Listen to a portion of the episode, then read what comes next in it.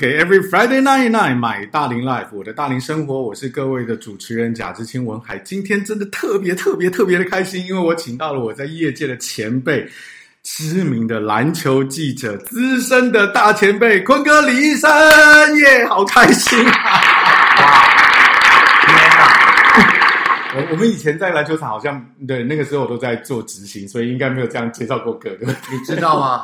现场大概超过一万个人的，是的，我们在小巨蛋听了好爽，真爽，真爽。对对对，一定要爽的，爽爆！文海，好久不见了，好久不见，好久不见。对，因为我开始做培训之后，就比较少在运动场出现了。嗯，那我们就偶尔呃，就当然 Facebook 上面一定会有联系。那偶尔有的时候可能在呃体育记者的一些啊、呃，就是聚会的场合会碰到哥这样子。嗯、那为什么今天啊我这个请到哥来呢？哈，就是因为我今天要聊一本书。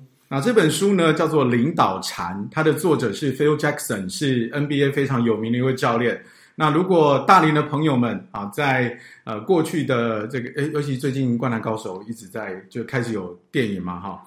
当年公牛王朝的那个主帅就是他，对。那这本书呢，呃，让让我在开始对于这个团队啊有一些这个研究，这样子。那当然聊篮球这件事情我不是专业的哈，办篮球比赛我是专业，但是聊篮球这件事情，这个我觉得要活字典、活历史，一定要找坤哥来哈。那这个今天先先从第一个开始啊，因为 NBA 这名帅如云嘛，对不对？已经这么多年下来。但是如果说我们以成败论英雄的，我们这样职业运动很现实。嗯嗯，以成败论英雄，那 Phil Jackson 手上有十一个冠军戒指，那甚至还有另外两个是他现役时代的哈。那他一定是呃最优异的教练，这个毋庸置疑，而且他也进了名人堂。那我想请这个请哥来分享一下，就是你认为他有什么过人之处，还有他的领导风格跟其他我们在整个联盟看见的啊、呃、其他的主帅有什么不同之处？Phil Jackson 在九零年代带领公牛队，嗯，两次三连霸，对，六冠，嗯，二十一世纪的初期，两千年到两千零二年也带领湖人队三连霸，嗯，所以在他的执教生涯里面。他是九冠的教练，嗯嗯，九座 NBA 的总冠军，他靠的不只是实力，是，他也不只是运气，嗯，他也绝对不只是球星，对，给你实力，给你运气，给你球星，你能拿两冠就已经很了不起，对啊，说实话，他能拿九冠，九冠，所以呢。文海就像刚刚你讲的，以成败论英雄来看，嗯，Phil Jackson 当然是 NBA 顶级的教练，呀，他绝对是历史上排名前三、前五等级的教练，嗯，我也不得不服他，嗯，但是我始终还是认为，嗯，Phil Jackson 是言过其实的教练，哦，多说点，多说点，对，我我以一个分数来看，嗯嗯嗯，我认为 NBA 最好的教练三个。是，第一个就是 Pat Riley。现在是迈阿密热火队的总管，总管，嗯，同样好的教练是 Popovich，现在马刺队，现在马刺队的教练。另外有一个很接近的，叫做 Steve Kerr，现在现役的勇士队教练，对对对，也曾经在啊 Phil Jackson 的麾下，没错，对，在熟悉篮球、熟悉 NBA 的历史文化里面，Phil Jackson 的地位被摆得很高，对，因为毕竟戒指多，这个真没办法是 Larry Brown 的。执教，嗯，也有很高很高的评价，对，但是他好像他的他的现役生涯的那个光彩挂盖过，但是因为他已经退役很多年了嘛，好，这另外，但是老实讲，嗯，这些所谓的千胜教练，嗯，所谓的王牌教练，嗯，一线的教练，嗯，老实说了，我认为成绩都是差的，包括 Phil Jackson，为什么？啊，Phil Jackson 如果不要在十几年前去当纽约尼克队的总管啊。对，我觉得不会有败笔。你所谓的领导禅，嗯，你讲的头头是道，对，你会带球员，会组织团队，了解人性，对，给球员看书，什么，反正所有禅师能做的事情，你想象不到的事情，他都做了，对。那为什么你当了总管之后，完全也不执教，完全不一样，对，对不对？所以我觉得这是一个蛮大的败笔，而且他不是完全不一样，他根本就是搞得整个尼克队乌烟瘴气，乌烟瘴气，乌烟瘴气。对对。当作为球队的老板要领导，嗯，作为球队的总管你要懂得领导，对，作为球队的教练你要懂得领导，对，作为球队的一哥老大，你还是要懂得 领导嘛，对，懂得领导，对，没有理由说你在教练这个位置上，你的领导禅就是这么的有用，但是换了一个位置总管之后。你完全失控，而且不是完全失控，那根本就是全盘都搞砸掉，分崩离析、众叛亲离那种感觉。所以我没有成见，嗯、我在评论一名球员有多出色，嗯、我在评论一名教练有多高明，嗯、我在评论一个总管他是不是真的那么有才。嗯嗯嗯，嗯。我就有很多细节，有很多事实的证明可以来看。对，所以我在批评 Phil Jackson 之前，嗯、我承认。他的九座的 NBA 总冠军绝对是 NBA 的一线教练，没错，你不得不服他，没错。但是我会认为他的等级不会那么高，嗯，在整个 NBA 教练的等级上，我会把他摆在第二个层级，呀，因为他的战绩让我无可挑剔，对，但是他的确有很多的瑕疵，就是我刚刚提到的，呀，对。确实，因为呃，因为以我在看 NBA 的，当然，因为我最近开始做培训之后，就相对比较少看比赛啊。但是在我的心目当中，我最欣赏的球队其实就是其中一名主帅就是 Popovich。那呃，为什么我会特别对马刺队很有感？是因为那支球队的朴实，好让我觉得很有很有。很有这种亲切感之外，那其实因为我观察人嘛，哈，那所以 Popovich 在呃这个 David Robinson 跟这个 Tim Duncan 他们在退役的时候，这两位球星跟 Popovich 之间的那个互动，让我感觉他们已经不单是教练跟球员的感觉，已经甚至是接近父子的。那反而好像在 Phil Jackson 的这个状态，就是他过往的执教生涯当中比较少这件事情。特别他跟 Kobe 跟 Jordan 之间的那种感觉，其实执教风格不同嘛。对对对，执教风格不同，我觉得在执教这个位置上，嗯，Popovich 也蛮另类的。对，确实，他建立了马刺的文化，嗯，他挖掘了最多的球员。对，而且好像那个时候是从他开始特别多外籍，呃，就是欧欧洲的球员进到联盟，对不对？我到。嗯，老实讲啊，嗯，欧洲球员会大量的进来，嗯，我觉得那是个趋势。呀，跟 Popovich 没有绝对绝对的关系，对对对对对，嗯，虽然马刺有很多的国际球员，嗯嗯，但是我觉得那不会是主因呐，因为球员的能力跟实力，嗯，教练的整合能力，我觉得那才是最大的关键，对，所以我不会用 Popovich 跟球员之间的关系，嗯。来衡量 Popovich 或比较 Popovich 跟 Phil Jackson，我也不会用总冠军数量来比较两个人的优劣。嗯，那每个人的执教风格不同，有些人就是铁血，对，纪律，纪律；有些人就是温情，喊话。呀，那 Popovich 不只是铁血纪律，他也像家庭一般的关怀他的球员。那至于谁能够成功？我觉得还是要看运气呀，看你教的是什么人，嗯，对，看你教的是什么人呀。那我觉得 Phil Jackson 从公牛年代一直到湖人队这九座的总冠军，他都是处于一种恐怖平衡的状态。哟，他跟球员之间的相处并不见得是那么融洽。哦，对，其实，在书里面其实有多少点到，对对。但是呢，我告诉你，嗯，你说 Phil Jackson 有多厉害吗？我也不这么认为。嗯嗯，厉害的是谁？厉害的是 Michael Jordan 跟 Shaquille O'Neal，嗯哼，在历史上这两名拥有绝对主宰力的球星，嗯，我觉得他们才是公牛体系能成功，嗯，湖人体系能成功一个最恐怖的地方。是，嗯，我以我先讲湖人队那三年吧，呀，Shaquille 就是天下第一人啊，确实，他就是外星人，他就是无法阻挡嘛，对，我管你 Kobe Bryant 得分再狠，嗯，你再嚣张，嗯，很抱歉。你就是只能当 Shaquille 的老弟嘛，就是这么简单嘛。Shaquille 就是可以让所有人服气。嗯嗯，就像九零年代公牛队的两个三连霸。嗯，你能不对 Michael Jordan 服气吗？没办法，Scottie Pippen 也得服气。对，嗯，Dennis Rodman 也得服气。所以与其说 Phil Jackson 压得住会执教 Dennis Rodman，嗯，倒不如说 Michael Jordan。他就是有非凡的主宰力跟统治力，嗯嗯嗯、你们就是得给我乖乖的听话。呀其实就是这么简单嘛。是，所以很多时候媒体的报道，嗯，说故事，嗯，都浮夸了，呀都浮夸了。嗯、所以为什么我会说 Phil Jackson 在执教的公牛六个冠军跟湖人队的那三个冠军，我觉得都处于一个蛮恐怖的平衡状态。嗯嗯，当你没有 Michael Jordan 的时候，你的领导不会这么顺利的。嗯，你那个什么哲学都是屁。是对。当你没有 Shaquille 在那边一统天下的时候，嗯，每个人都要当老大。嗯，Kobe Bryant 怎么可能？我上面可以有人比我厉害呢？这个球队就是我 Kobe 的球队嘛。对。可是那时候他得。乖乖的闭上嘴巴，乖乖的打球。嗯嗯，他不见得是你教练多高明啊。嗯，是因为有一个无可取代的 Michael Jordan 跟无可取代的 Shaquille O'Neal。嗯，讲到这边，我想要请哥也再多聊一下哈，因为确实像当时在湖人的禁区，就是 Shaquille O'Neal 就是主宰。那在呃湖人队呃在公牛队的时候，Jordan 他就是一定的王者。嗯、那在在这本书里面，其实 Phil Jackson 特别提到了几个部分哦。首先，第一个是在公牛队的时候，其实他认为这个球队公牛队如果没有 Scotty Pippen，他不会这么完整。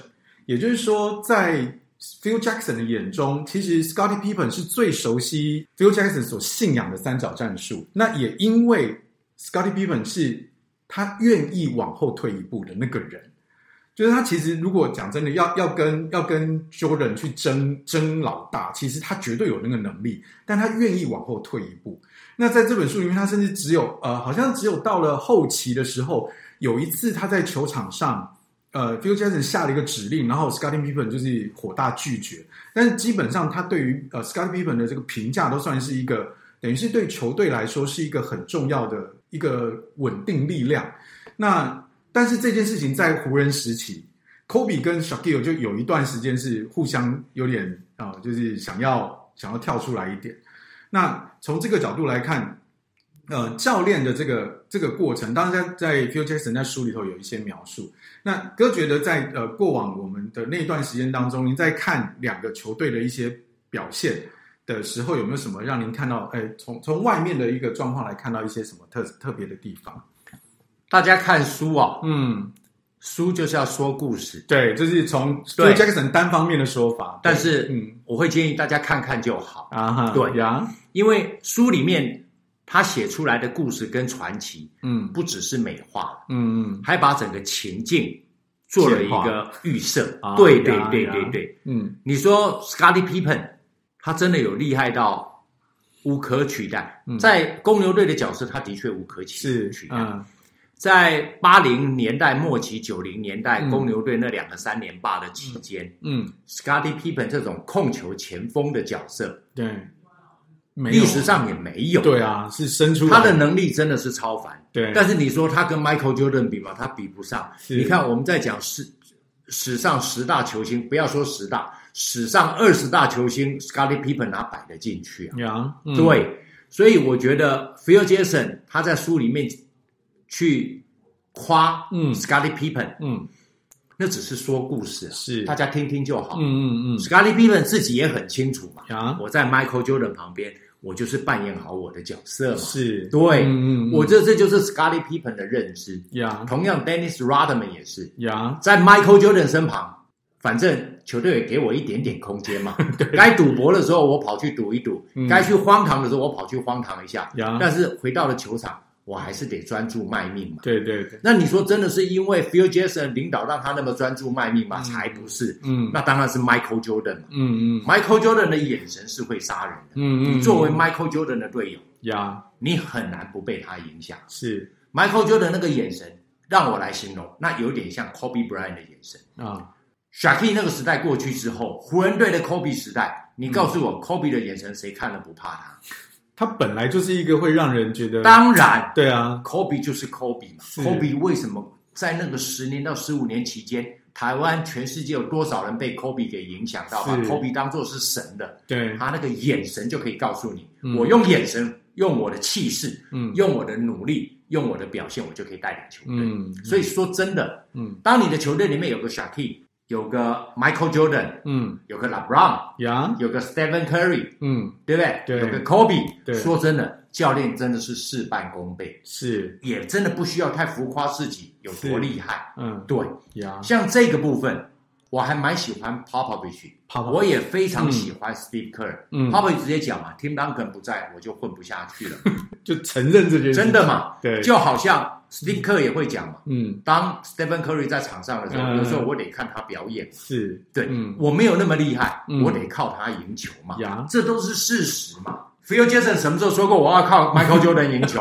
没有啊。Phil Jackson 什么时候说过说我得靠 Shaquille 我才能帮助带领湖人队三连霸？没有嘛。是，我觉得那个教练的格局、教练的气度高度、教练的智慧。那种自我的程度不一样，所以 Phil Jackson 太自我了，太自我。这种自我的人去纽约尼克当总管，当然就是死路一条嘛。是 OK，好的，非常谢谢啊，奕生哥在跟我们就是解析跟这个做，就甚至是做一种水平线的比较哈，就是许多名帅的一些状况。我们下一趴回来，我们刚好就要聊到，呃，因为听起来。Phil Jackson 是运气特别好，他手上有这个不可多得的许多的这个名将在他手上。那等一下，我们来听奕生哥来跟我们分享，我们在联盟当中有没有哪些人，人家真的觉得，哎，好像不一定，他的手上就特别的球员特别的好，但是呢，他的战绩很不错的。下一趴我们马上回来。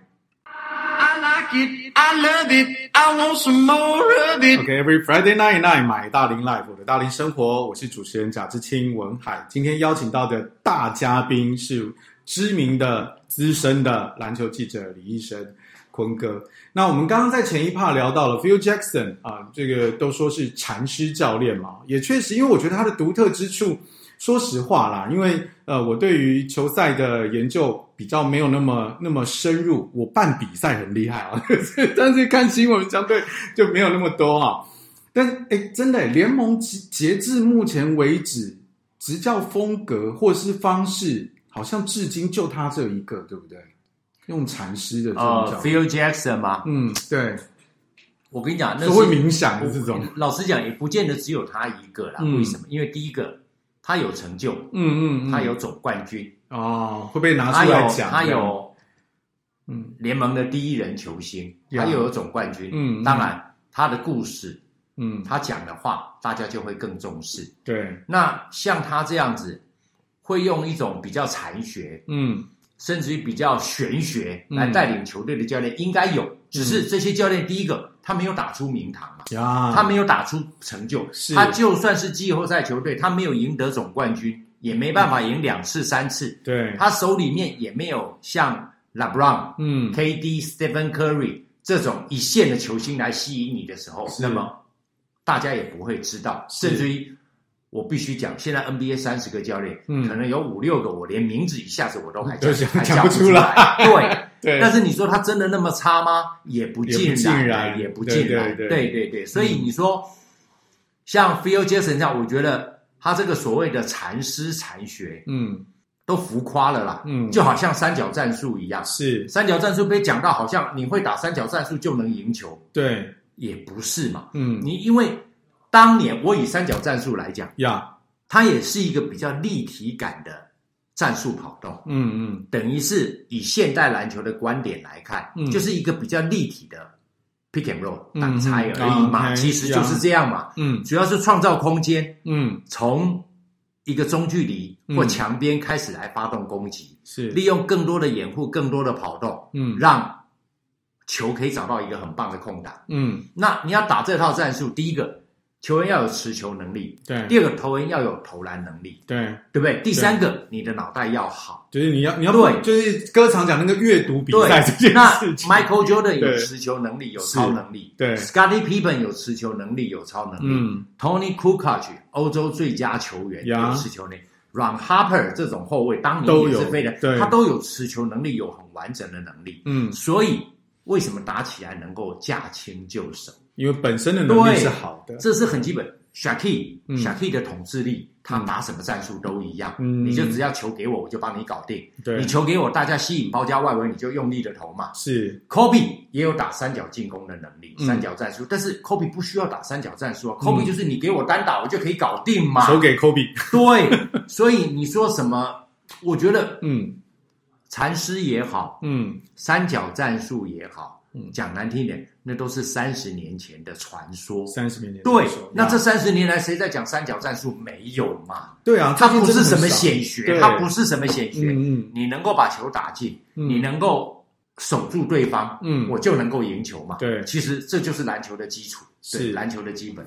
哎，那如果说我们做一个就是比较水平的这种这种看法哈，就是说呃，因为确实啦，其实我在我在读这本书的时候，我也真的觉得，哎，那个这家伙怎么运气可以这么好？连他书里面他也提到那个红头教练奥巴克，他奥巴克他也有特别提到，就是说好像呃，Phil Jackson 当时他拿到九个冠军的时候，呃。这个红头红头老教头也是讲说，他呃，Phil Jackson 当时没有做经过一个组建的过程，就是好像就有那么阵痛期，然后我要去市场上捞这样子。他说他没有这个组建的过程。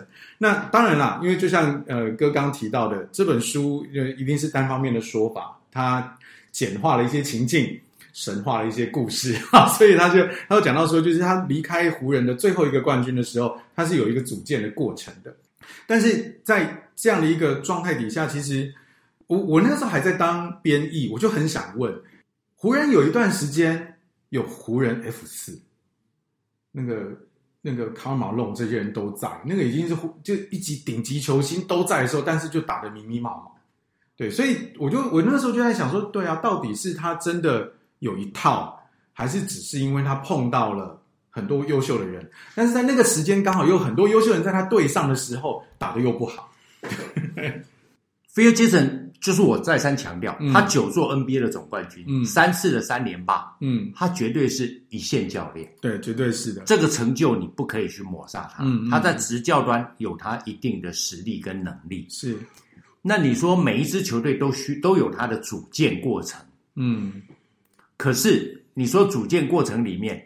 你两个核心要有，嗯嗯，有了 Michael Jordan 之后，嗯，他在一九八七年选了 Scottie Pippen 跟 Horace Grant 啊呀，对对，Horace Grant 也是他在书里一直提到的人。那你就不需要再去什么组建，因为你已经选到了总冠军的基本元素嘛。对对对，那种情况就有点像两千年，嗯，Shaquille 加 Kobe，嗯，基本上你已经具备争冠的实力，是，那剩下就是配角，嗯。那这个组建过程其实都还蛮容易的。嗯嗯，你说到了二零零二年，他三连霸的第三年有那么辛苦，那么辛苦，当然有一些额外的因素，比如说角色权并没有那么的出色，嗯，或者是你的竞争对手上来了，像当年的国王队就很可怕，沙加缅度国王，对对对对，零二零三零四年的国王是非常可怕，对对。对，那可怕是一回事，嗯。你怕不怕他？那个球路会不会对客又是另外一回事。嗯，嗯，所以在每一支总冠军球队里面的组建过程上，嗯，各有不同的故事，嗯，各有不同的故事。是这一点，我就插一个话，嗯，像 LeBron，LeBron，每个人都在骂，不是每个人，大多数人都在骂 LeBron 说他跑来跑去抱团，他不是跑来跑去抱团。嗯，如果 LeBron，我我必须讲，你让他选一个 Scottie Pippen，嗯，选一个内线。嗯，然后可以养成，他还需要走吗？他不需要走啊。对对。两千零七年骑士队打进 NBA 总冠军赛，嗯、那是 LeBron 的第四年。对。但是事实上，他零八、零九、一零，他并没有得到相对称的配角。这就是一支球队组建的过程。呀呀、嗯。当你没有办法找到另外一到两名重要的球星、核心球员。同时要有很好的配角的时候，嗯，你这个组建过程就会遇到麻烦。是，那你不走吗？你不走，你就会像 Charles Barkley 一样啊，你就会像 Patrick Ewing 一样呀，你就会像卡马龙一样，是，直到退役我以我以现在的球迷来说，对，Damian Lillard 他的薪水都是最高，他领的很爽啊。嗯，但是很抱歉，你的球队就是这个样子啊。是，你可以很忠诚啊。嗯，那你说他走有错吗？他走也不会有错啊，有什么错？对对。Anthony Davis，嗯，他待在鹈鹕队，他如果两千年不走，他怎么会有生涯第一冠呢？对，他怎么知道赢球夺冠的过程跟组建的过程是什么呢？对啊，但是我相信 Damian Lillard 完全不懂，因为他从来没离开过，他不知道应该要怎么去带领一支球队，建立一支球队，不是吗？对对，这就是一个过程，是，这就是智慧。嗯，我认为这才是真正的禅学呀。禅学不是你抓不到的，禅学还是必须以。务实为基础，在一支总冠军球队、一支精英球队的组建过程里面，你需要割舍，嗯，你需要做出什么样的让步？对，你需要如何的前进？呀，你输你怎么样去做一个当下立即性的决策来帮助球队做出改变。嗯，我觉得这才是组建一支球队完全不同的这的重点跟细节。对，我在看这本书的时候，我觉得就是呃，NBA 的总教练，甚至是我觉得所有职业球队的总教练，都都很像很多大龄朋友。如果现在在当主管的这个状况，就是你你你要率领一支球队，你等于是领导一个部门。但是你往上抬头，你有董事长，你有股东会，你要去比你高更高阶的人，然后下面这一群呢，有时候会给你冲康，你们？像那个书里面有提到，那个时候就是诶科比有桃色的新闻啊，然后什么 Dennis Rodman 那个时候是让他很头痛啊，等等这些一大堆的狗屁叨叨的问题。所以其实，在率领一支球队的过程当中，真的不是只有说你把球练好，然后战术设计完就算了。有的时候还有一个就是，我可能在队形上面啊，我就是买不到合适的选手加入我的球队，市场上没有，或是我出的报价我就是 我就是买不到，或者是你运气很好你买到了，但是他们凑在一起就是会有状况，比如说 Ron Artest，那个也是一个很暴冲的人，搞得搞得整个球队呃在那个更衣室里面鸡飞狗跳，那你就是他就算他战绩再好，你不得不把他放走。那我觉得这个在在经营的过程中也是很有趣的事情。我觉得 Phil Jackson 想太多了，为什么？嗯、像 Run 像 Run Artest，嗯，帮湖人队赢球夺冠，嗯，说真的，三连霸的第三年如果没有 Run Artest，嗯，湖人队就不会有第三冠，嗯，三连霸的第三冠，嗯，因为他在整个冠总冠军赛系列赛里面，嗯，他发挥了非常关键的角色。是，那其实。我觉得 Phil Jackson 他讲太多了，嗯，为什么？因为当年湖人队的经营管理的部分，要哪个球员，不要哪个球员，轮不到 Phil Jackson 来做主，是对，因为那时候还有总管跟老板可以来做主，对，等于是 Dr. Buss 在在决定，没有错，没有错，嗯，所以如果他在书里面有提到这些细节的时候，我觉得他只是说故事给大家听，嗯，Ron Artest 是一个容易失控的球员，对，对不对？那确实是不好驾驭，嗯，但是。我觉得对 Ron Artest、Ron Artest 对湖人队、对 Phil Jackson、对整个湖人队三连霸来讲，嗯，最大的关键在于他在总冠军系列赛就是靠他赢下来的。嗯嗯，你少了他，你根本就不可能赢球。呀，对，嗯，我对于那个总冠军系列赛的第五战、第六战，我印象都很深刻。嗯，Ron Artest 如何在篮底下得分，嗯，如何打进那个巧妙的球。那不只是运气啊，嗯嗯嗯，那就是表示他就是有能力为湖人队的三连霸的第三冠做出一个不平凡的贡献。对对，嗯，他再怎么不受控，他也吃到了甜头。对，他也很清楚，我在湖人队的文化，在 Kobe 跟 Shaquille 的旁边，我可以做什么样的角色？嗯嗯，偶尔会脱序，但是该回到正轨专心打球的时候，他是会回到正轨专心打球的。你看当年的。Dennis Rodman，呀，后来的 Ron Artest 其实是都一样的嘛，对对对。所以我觉得大家都过度的浮夸球员的性格，嗯，他性格是很难驾驭，嗯，但是你要搞清楚，你现在不是来交朋友，你是来你是来打球来赢球的，对对对。对。我刚刚特别提到一句话，嗯，文海你也一定第一次听到，就是所谓的恐怖平衡。对对，我不喜欢你，你不喜欢我，我们在生活上永远都不可能是朋友，嗯，但是在球场上我们要一起赢球，一起。对，这个时候得是对，对，因为老实讲，那是一个利益关系嘛。对啊，大家都讨生活的啦。对，大家都是来讨生活，这就是一个利益结合嘛。是，我们离开这个球场，我们可以不用讲话，我们可以不讲话，你也可以讨厌我，但在球场上我们就得一起赢球，嗯，因为赢了球。我们的历史地位，我们的未来，我们的合约，对，对我们都有好处嘛。是啊，谁说我们一定要成为马吉？对，对不对？我觉得这都。有点就像最近 Kyrie Irving 的交易一样，嗯、大家都不想要吗？你错了，我湖人队我一定要他嘛。嗯、你管你你你管他是什么性格？对，他跟 LeBron 一起打球就是可以夺冠嘛。嗯，嗯而且以前跟 LeBron 都夺冠了，现在 LeBron 旁边还有一个 AD，他妈的他不夺冠吗？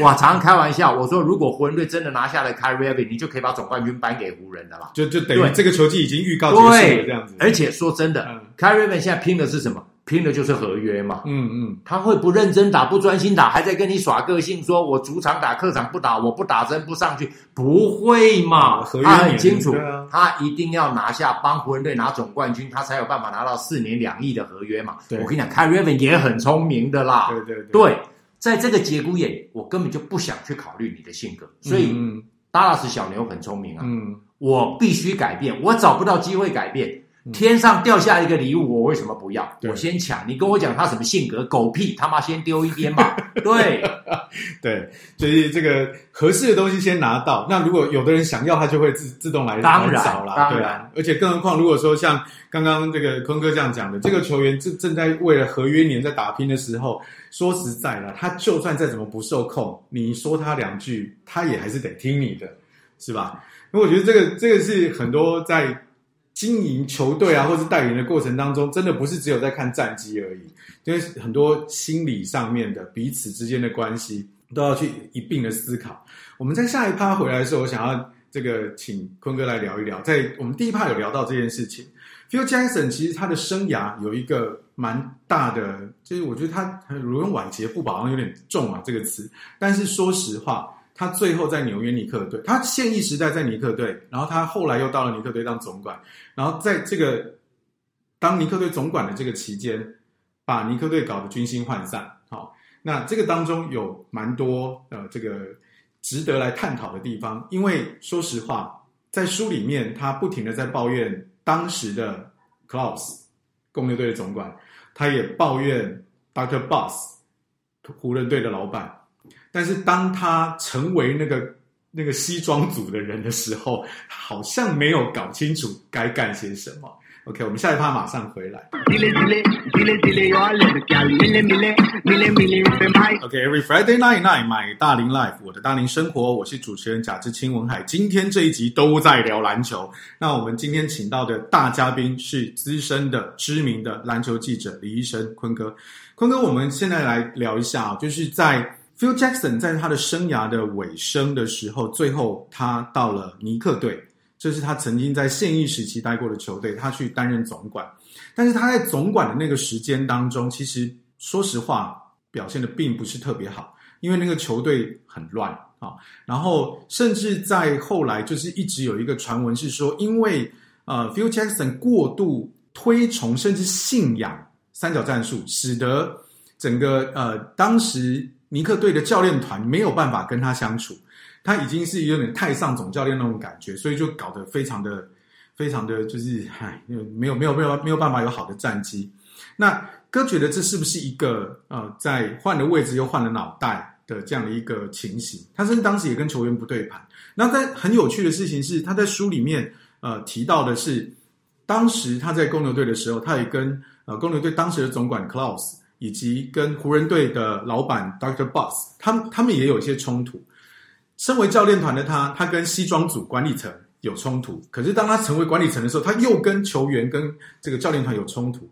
哥，您觉得在这个他的他到你脑子里面，文海，你研究的太透彻。嗯，我先讲一个开玩笑的话，就是、嗯、Phil Jackson 他都很讨厌叫 Jerry。不管是 Jerry Krause 当年公牛队的总管，啊、还是湖人队的老板叫 Jerry Buss，他似乎跟 Jerry 这样的人都很犯冲。没有啦，开玩笑，开玩笑，这当然是开玩笑。对，对，因为我怕很多听众可能听了误解我的意思，我还是必须先告诉大家，这是开玩笑，开玩笑的。对对，换位置换了脑袋，嗯，人啊，大概百分之九十九点九都会都会。当你有钱有权。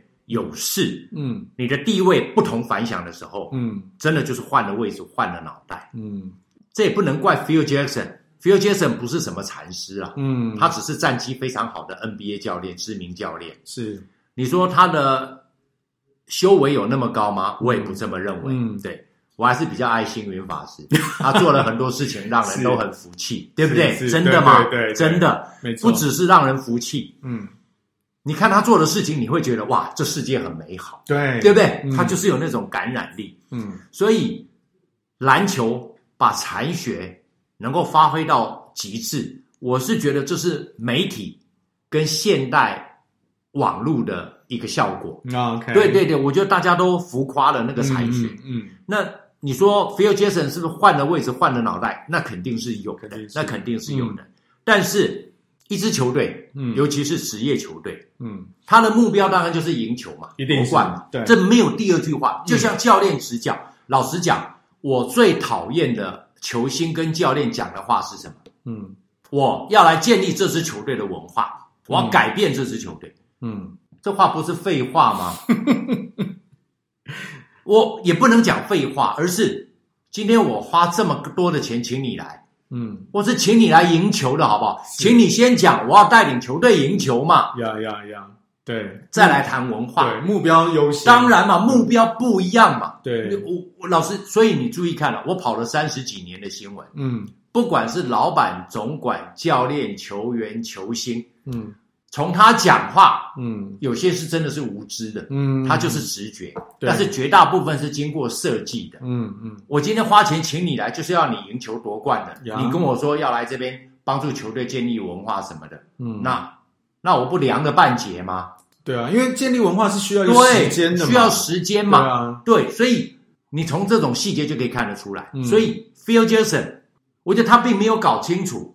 他在做总管的时候，他必须扮演什么样的角色？呀，嗯，像我们在美，我们在台湾，嗯、我们所接收到的讯息都是第三、第四线，不是第二线哦。嗯嗯，第一线采访就称不上了，哦、根本没有，连第二线都没有，嗯、因为我们都是三手、四手传播。嗯、所以你说今天他在执教尼克的时候，他一直希望教练去打三角战术吗？嗯、我也不这么认为。嗯，他会有这么白痴吗？嗯，你没有 Michael Jordan，没有 Scottie Pippen。你手上的那些球，你怎么打呀？三角战术，嗯，这是第一个，嗯，第二个，你没有 Shaquille，你怎么打 Inside Out？你至少要有个 Shaquille，要有一个 Tim Duncan，你才有办法打基本的 Inside Out 嘛？对啊，不是吗？因为你低位没有牵制力嘛。对，当你手里面只有一个 Stephen Curry 的时候，你怎么去为 Stephen Curry 设计战术嘛？对，创造战术作为球队的核心嘛？嗯，这才是执教的基本。对。你一堆矮萝卜头，那我只能打 motion 嘛？对，我我能干什么？就是压迫嘛，让你窒息嘛。对，用速度压死人家。一堆高个子，对，那我怎么去弥补高个子速度跟反应的慢？对，我怎么去设计各种的战术、战略跟节奏，帮助我的球队赢球？对对，这是教练要做的事情。手上有什么菜就要炒。当然，当然，当然，对不对？所以。这个球就是明明只能防守，你怎么用它？对，它只有外线投篮，你怎么用它？呀，对不对？你它就是个矮骡子，嗯，可是它能防守，你怎么用它？对，怎么把它用到最放到对的位置上？对对对，所以哦，你说 Phil Jackson 他在纽约尼克当总管的期间，那些传言我都不想信。嗯嗯，为什么？因为我相信 Phil Jackson 不会那么白痴到说那套料，他要求他的教练一定要打三角进攻，是三角战术。我我是不这么认为的。但是美国的媒体这么报，大家都这么传，网络上就是这么写。嗯，你还真的不得不信。但是如果你问我，我还是不信。对，除非我亲口去问了 Phil Jackson，你是真的要你的教练打三角进攻吗？嗯，还是我问了尼克队的教练？真的，Phil Jackson 有这么指示吗？嗯，我才会相信。对，那种三手四手的传播，网络上的传闻，老实讲，大家听听就好。对对对。但是我能确定的是。他在当尼克总管那四年，那就是失败的三年哦，可能还不到四年，他最后一年就被 fire 了，就 fire 了。五年，那做了四年，嗯嗯，最后一年就被 fire。哎，尼克也受不了嘛。对啊，但是尼克的老板脑袋也有洞嘛，你怎么会请 Phil Jackson 来当总管呢？Phil Jackson，你是要请他来当总教练来执教的嘛？你请他来当总管干什么？对对，当时是有一说啦，因为那个就是好像 Phil Jackson 当时年纪也不小了啦，所以如果说你真的要做客场征战的时候，其实对他的体力负担很大。那都是屁话，他还不是在交女朋友啊？哦，八卦一下，他还在跟 Jenny Buss 在一起吗？呃，这我倒不知道，不知道，这我倒不知道。但是 Jenny Buss 他人家有新的爱人啊，OK，人家有新的爱人。对，OK，好了，那我们聊回来哈，我们从美国聊回台湾，跟对于这个台湾最近有二点五个。职业篮球啊，从呃 P League T One 一直到这个 SBL，其实我们的等于是学生以上的篮球已经算是非常热闹啊。嗯，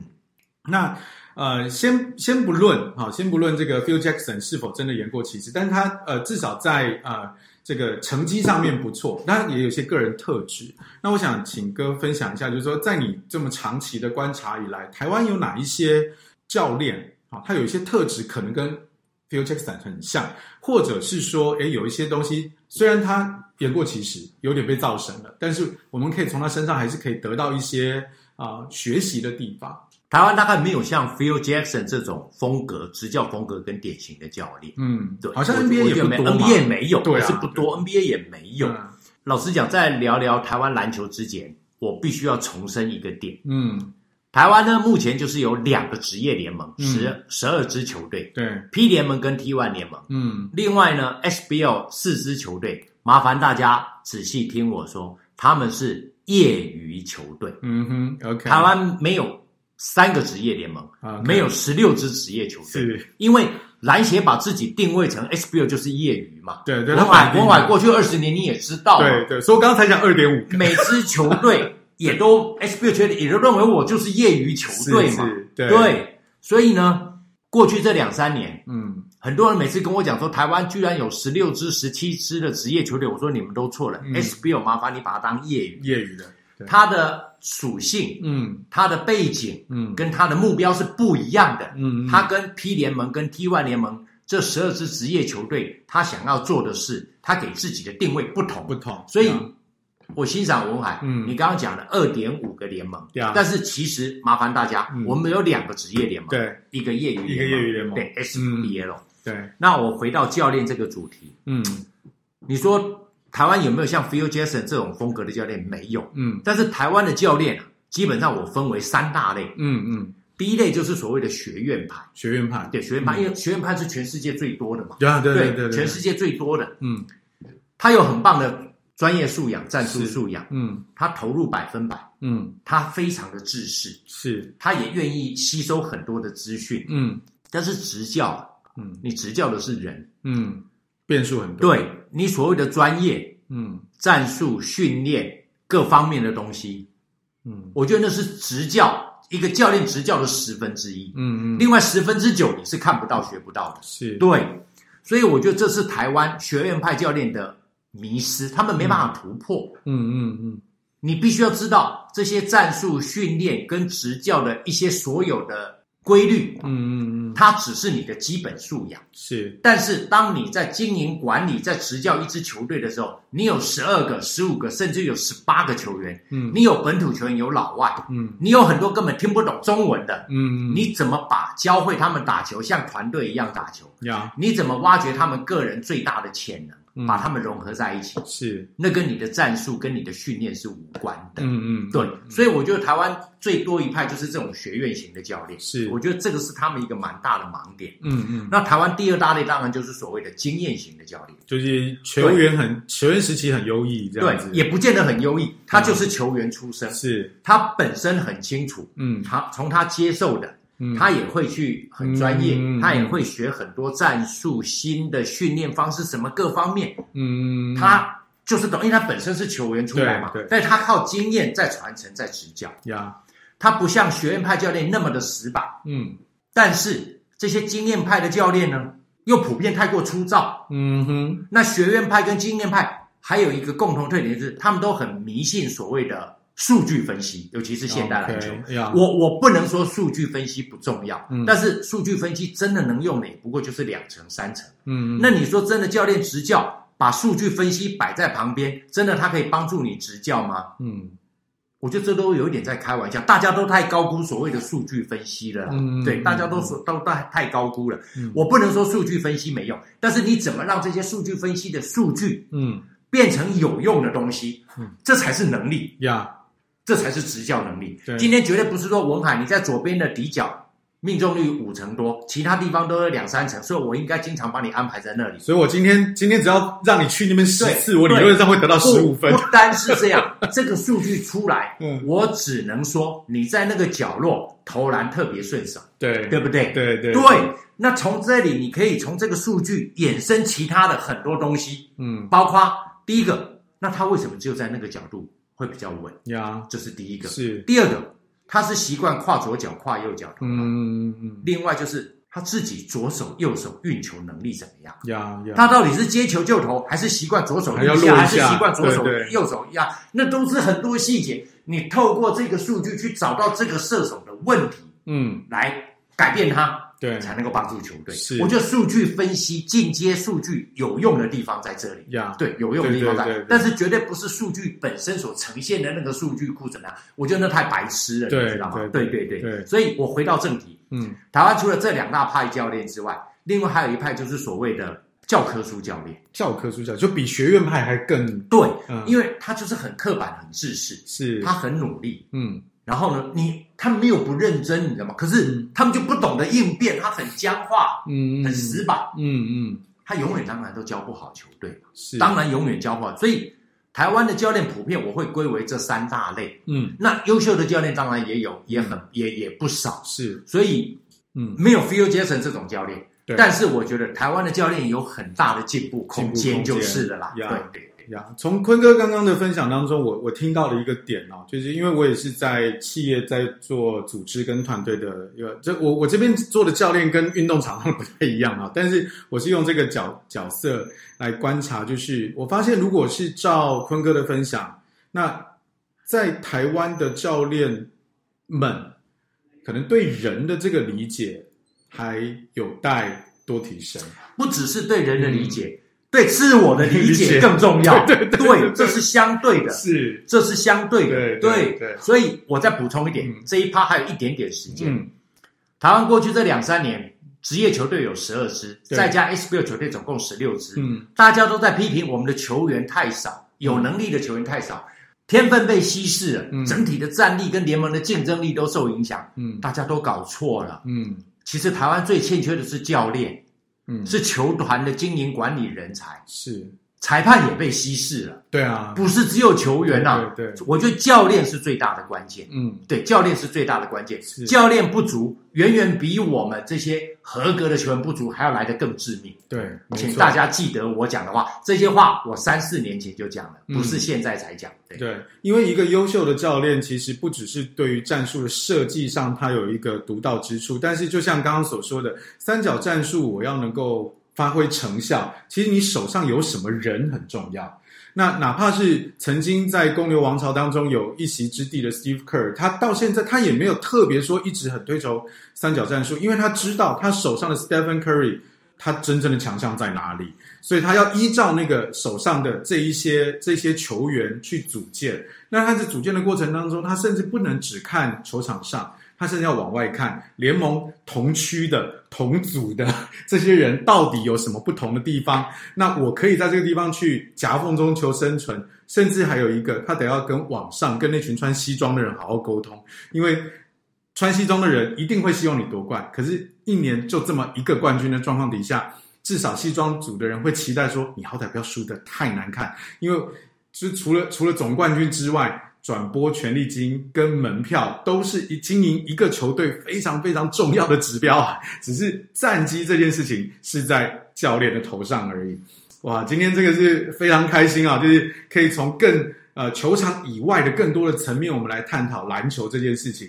非常谢谢坤哥来到我们的当中。Every Friday night, night, 买大龄 life 的大龄生活，我们下个礼拜五再见，拜拜，拜拜。